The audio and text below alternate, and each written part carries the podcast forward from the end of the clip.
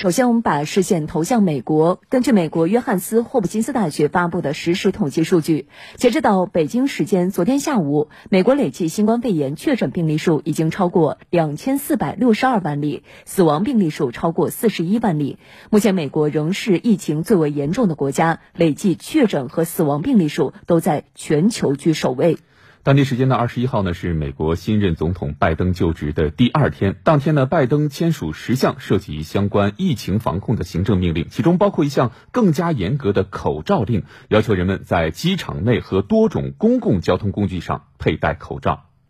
拜登二十号中午入职，下午就签署十多项行政命令，其中一项要求人们在联邦建筑内戴口罩和保持社交距离，并且呼吁美国民众在一百天内坚持戴口罩。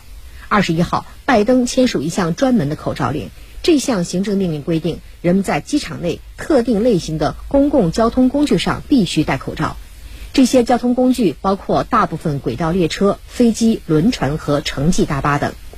美联社解读，这一由联邦政府下达的口罩令覆盖范围广，人们钻空子的空间小。先前一些人以侵犯个人自由为由，拒绝在公共场所戴口罩。当天，拜登政府还设立多个疫情防控方面的目标。这些目标包括：拜登就任总统百日内为一亿人接种新冠疫苗；在同一时段内让大部分从幼儿园到初中的基础教育机构重新开放，恢复线下教学；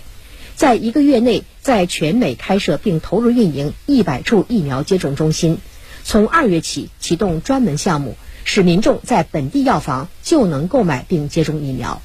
拜登政府还计划建立一个专项工作组，以确保少数族裔等群体获得足够的医疗资源。美国国家过敏症和传染病研究所所长福奇二十一号在白宫记者会上表示，在一百天内接种一亿疫苗是一个相当合理的目标，相信大多数人都能够在二零二一年年中接种疫苗。福奇表示，从最近七天平均感染人数来看，疫情似乎处于平稳状态。南非变异病毒虽然令人担忧，到目前为止似乎还没有出现在美国，而英国变异病毒在美国大约二十多个州被发现，预期现有疫苗能够有效的对抗变异病毒。